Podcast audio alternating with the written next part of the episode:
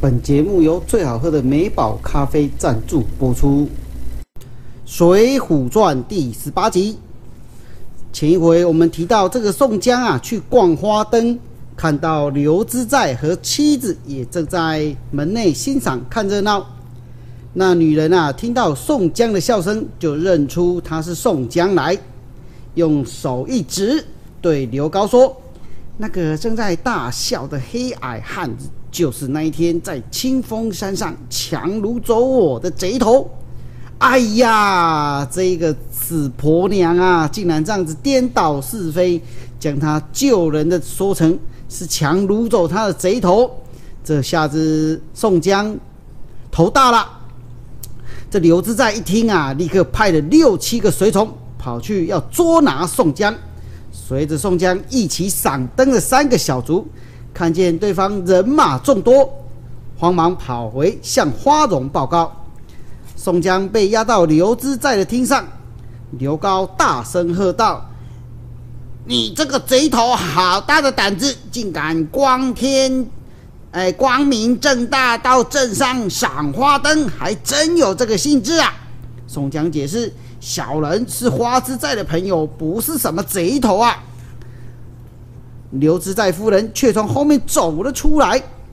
那天在山上，你不是说要留我做压寨夫人的吗？你还敢耍赖？夫人不是我，你哪能回来这啊？你到底是怎么给忘了？那个女人听了，骂道：“这个狡猾的贼头，不打是不会招的。”刘高立即命小卒重打四十棍。可怜的宋江啊，屁股被打得皮颤肉开的。刘高看这宋江还是不肯招，只得先将他关入牢里。话说陪宋江赏灯的小喽啰跑回寨里，把宋江被抓的事向花荣报告。花荣一听，哎呀，大吃一惊啊！急忙写了一封信，派两个手下要去要人。刘高看了信，一把把他撕得粉碎，大声的骂：“花荣，你是朝廷命官，竟敢大胆勾结盗贼！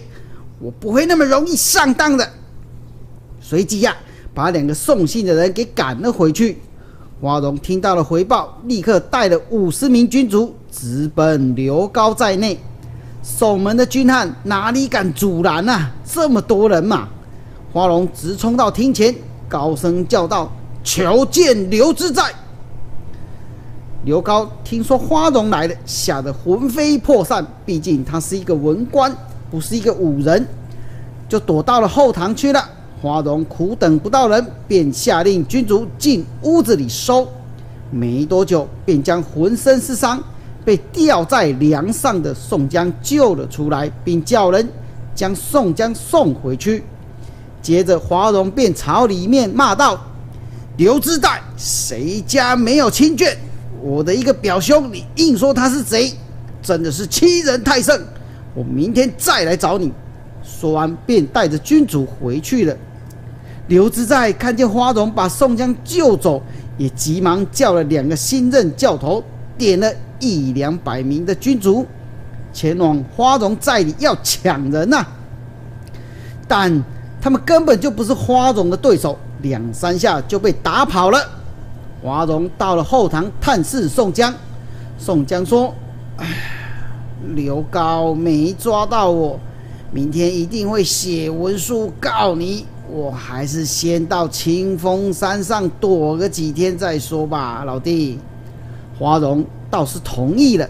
于是天黑了之后，宋江便带着伤悄悄往清风山上去了。刘高看见两个教头满身是伤、垂头丧气的回来，心里想：花荣把人抢去，怕我告上上司，一定叫那个贼头连夜上清风山，明天才好跟我鬼扯没这回事吧。不如今晚我就派二三十个精兵到路上埋伏，如果能抓到人，就暗地里报知州，把花荣一并拿下，以除我心头大患啊！当天晚上大约二更天的时候，派出的军卒果真把宋江给绑回来了。刘高高兴地说：“把人押到后院，不许走漏半点风声。”然后又写了封信，叫人连夜送到青州府。青州府慕容彦达看到他是日本人吗？还四个字嘞！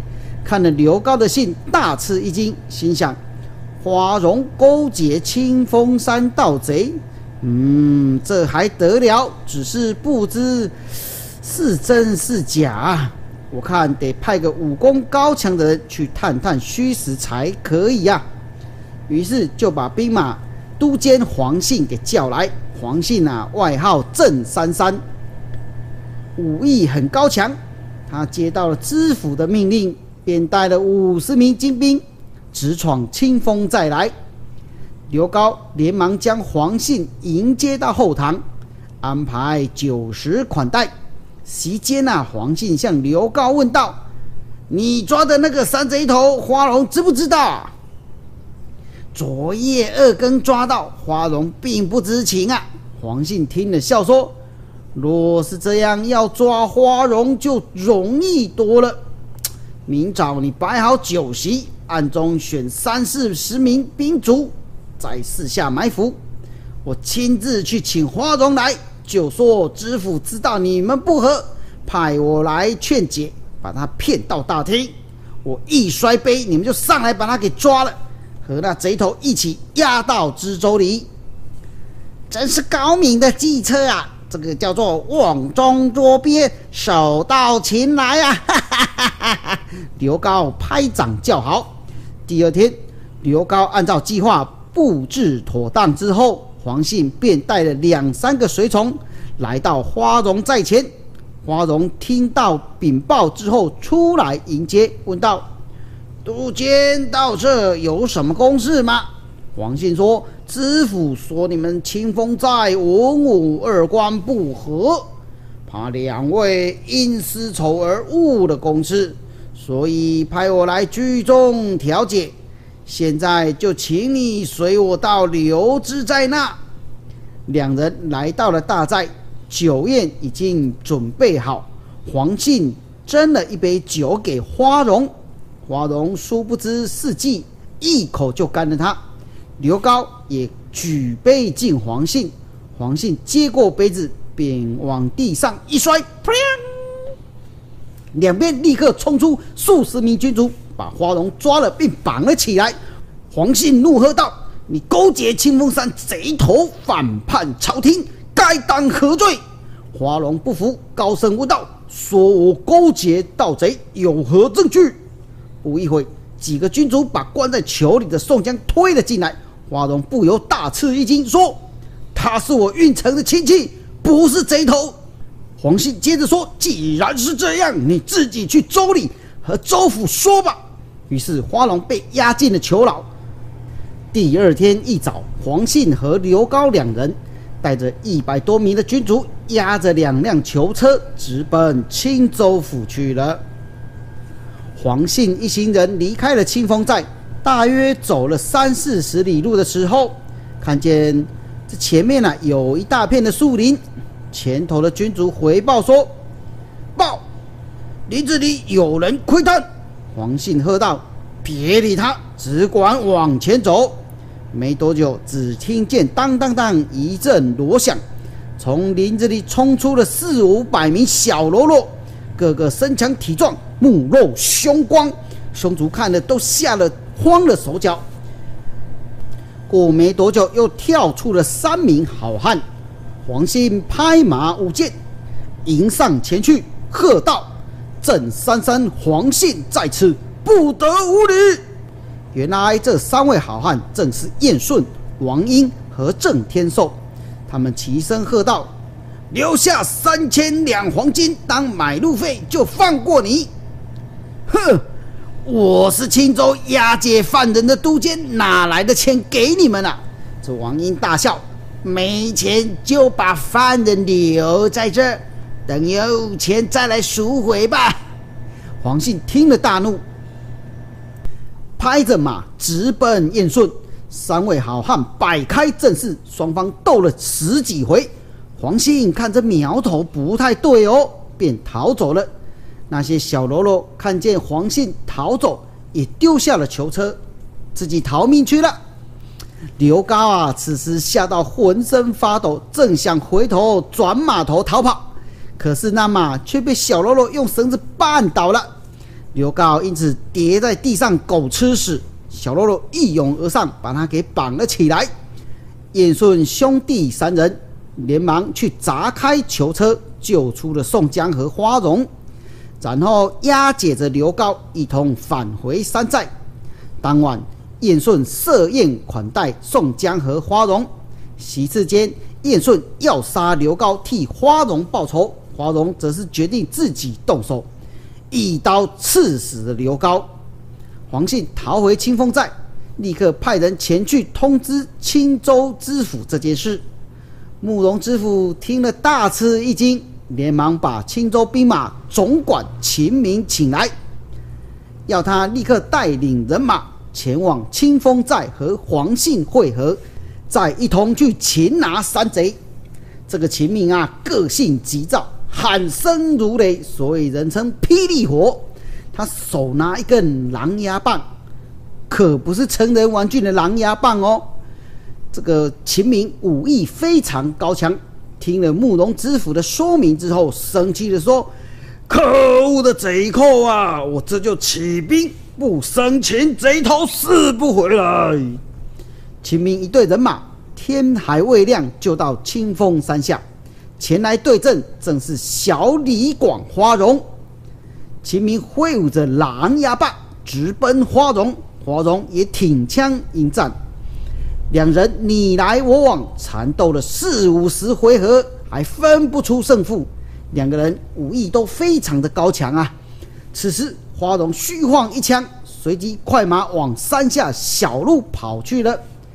秦明见了，立刻追随过去。跑了一段路之后，花荣突然拔出一支箭，使出了骑马射箭，转身朝秦明的头盔射去，射落了头盔上红缨带。秦明吓了一身汗呐，但见花荣转身往山上跑去，也只好再追赶上去。谁知道到了半山坡的时候，突然大小石头、灰瓶从上面纷纷落下，几个小路都被挡住了，只剩东南方一条大路可走。这秦明啊，也顾不了那么多有没有埋伏，就直闯东南方大路。哪知道冲不到三五十步，却连人带马掉进了陷坑里面呐！陷坑就是陷阱。两边埋伏的小喽啰立刻把秦明拉了上来，并用绳子绑了他，押解到花荣的寨里。五位好汉此时正坐在厅上，花荣一见秦明，立刻下到厅堂来，亲自为他解开绳索，然后跪地便拜。秦明慌忙说：“啊啊！我被你们抓来，为什么不将我碎尸万段，反而如此礼遇啊？”华荣起身说。小喽啰不是总管，如有冒犯，还请见谅啊！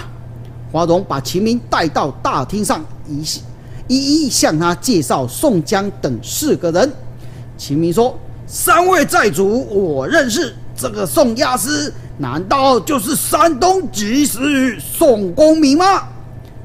宋江慌忙打理：“正是在下。”宋江被刘高给拷打，至今仍有腿伤的事，告诉秦明。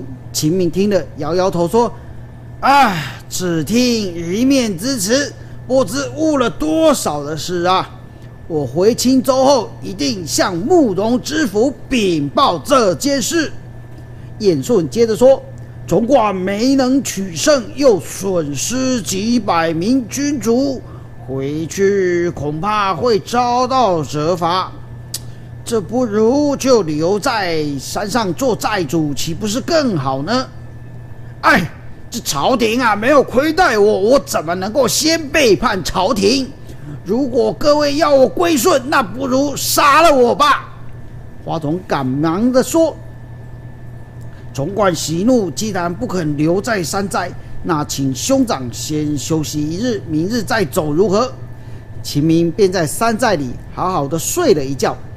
隔天早上吃完早饭，拿了头盔、衣甲、狼牙棒，便持了五位好汉离开了清风山。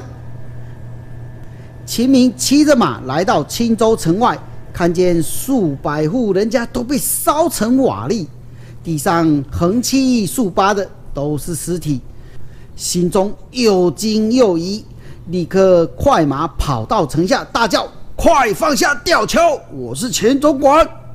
此时啊，慕容知府站在城上大喝：“叛贼！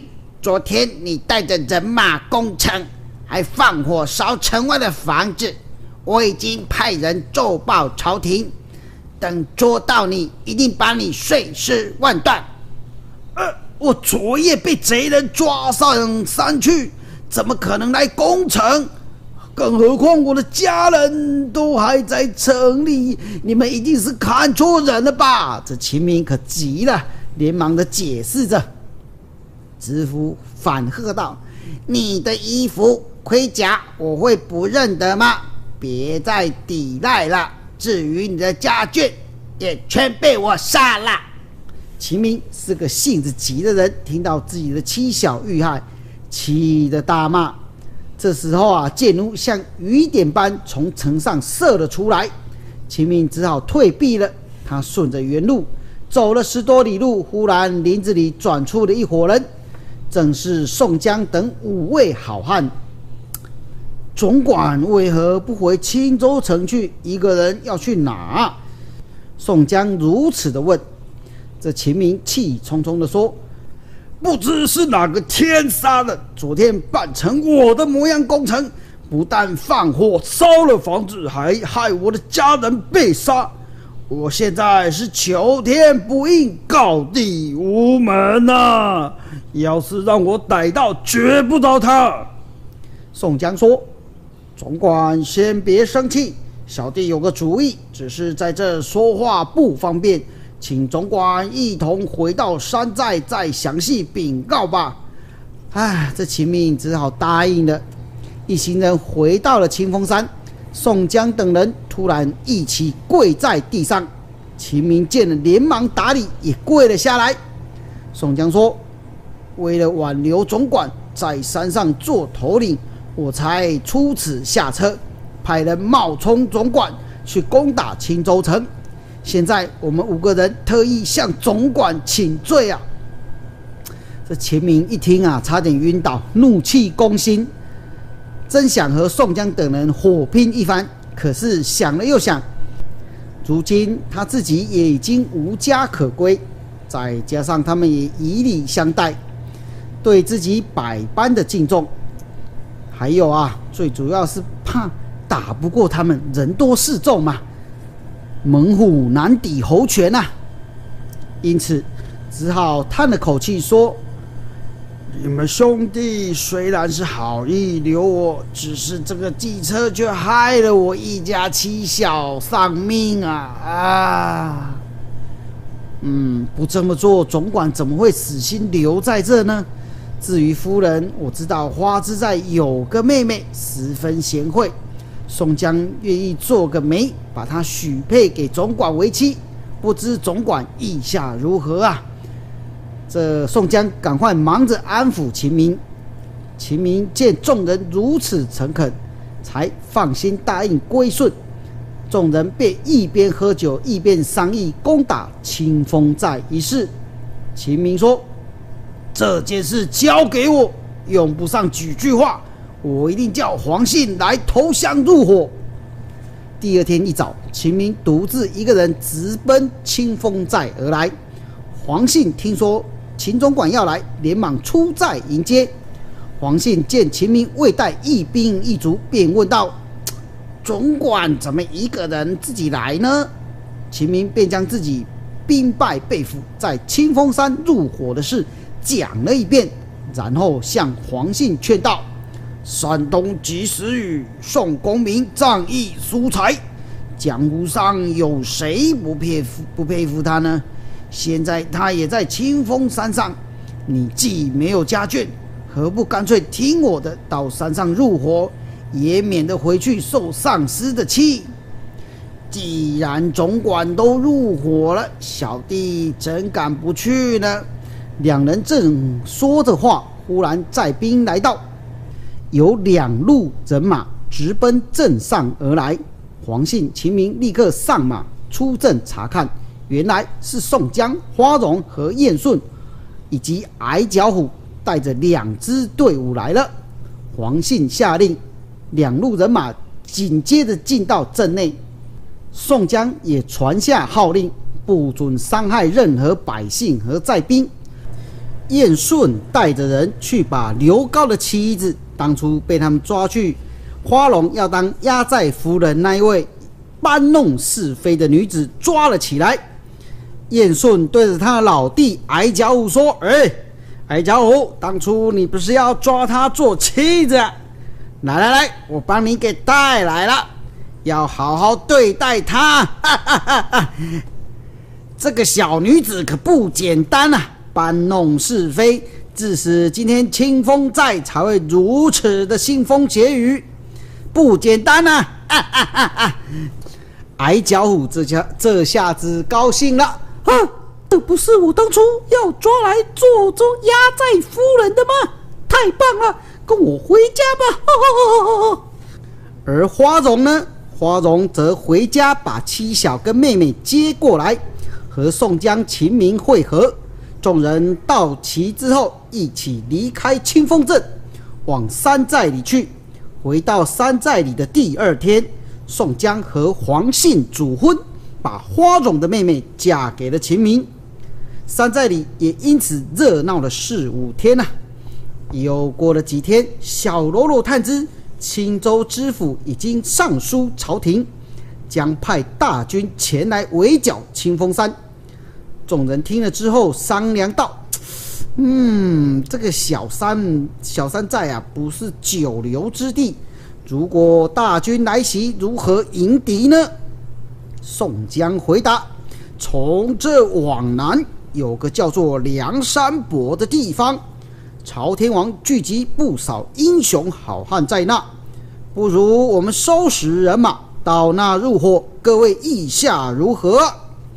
众人皆同意，于是七条好汉收拾了车马行李，烧了山寨。哇，好好的山寨就这样给烧了，真可惜呀！兵分三路下山，宋江、花荣在前开路。这天来到了对影山下，看到两队人马正在呐喊厮杀。上前一看，原来是两个手执画戟的小将在比试功夫。两人的戟法，各位戟的话知道吗？看过杨戬手上那一只，那一只就是方天战戟，就是戟。吕布那一只也是戟哈。好，两人的戟法高强，不分胜负。宋江、花荣前去了解，才知道一个叫做小温侯的吕方，一个叫做赛仁贵郭胜。这两个年轻人啊，我们先来谈谈吕方。吕方头上两只翘翘的，像是蟑螂须的，跟吕布一样，人高马大，脸色红润。而这郭胜呢，郭胜一样，头有两只像蟑螂须的丘，不过他脸色比较白净。这两个人啊，武艺都非常的高强。宋江看两人武艺皆不错，就邀请他们入伙。一同奔向梁山伯，两人听了都爽快的答应啊！这两个加入有如如虎添翼。第二天早上上路前，宋江对众人说：“现在人马又多了，一起行动不方便，我们还是分三路走吧。”中午在一间酒店休息时，宋江巧遇正要送信给他的石将军石勇，石勇交给宋江一封信。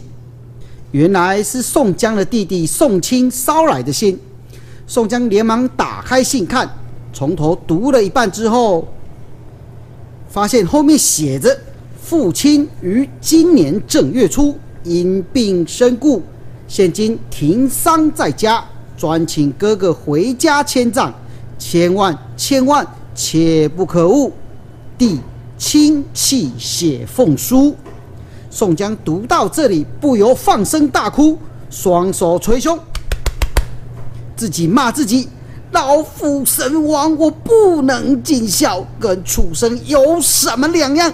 有什么两样啊？一边哭，还一边用头去撞墙壁。燕顺、石勇连忙上前抱住，要他节哀。宋江又哭了一阵，然后对燕顺说：“兄弟，不是我宋江寡情薄义，实在是我所挂记的，就是这个父亲。”既然现在已经去世了，我得连夜赶回去。你们，你们自己投奔梁山去吧。诶，兄长若不带路，我们，我们上梁山，他们会收留我们吗？这你不用担心，我写了一封信给你带着。等所有人马到齐之后，你们就和石勇一起上山。朝天王看了信。就跟看到我本人一样啊，一定会收留各位的。宋江便向九保借了笔砚，一边流泪一边写完信，交给燕孙，然后拿了些银两，提了腰刀，转身要走。燕顺拉住宋江说：“兄长，等秦总管和花枝再来之后，见一面再走也不迟啊。”我。我不等了，请代我向众位兄弟请个罪，就说我宋江奔丧心急，无法久留，请他们不要怪罪我啊。宋江恨不得能够一脚跨进家中，说完便头也不回的走了。燕顺、石勇等人等到其他人到齐之后，把宋江回家奔丧的事向众人说了。众人埋怨燕顺留不住宋江。石用说：“这这奔丧如星火，怎么能够停留呢？”众人只得找一个大客店住下。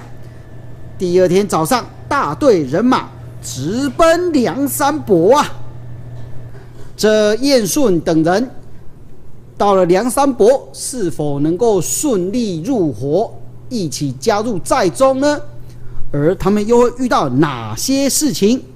欲知后事，我们下回分晓。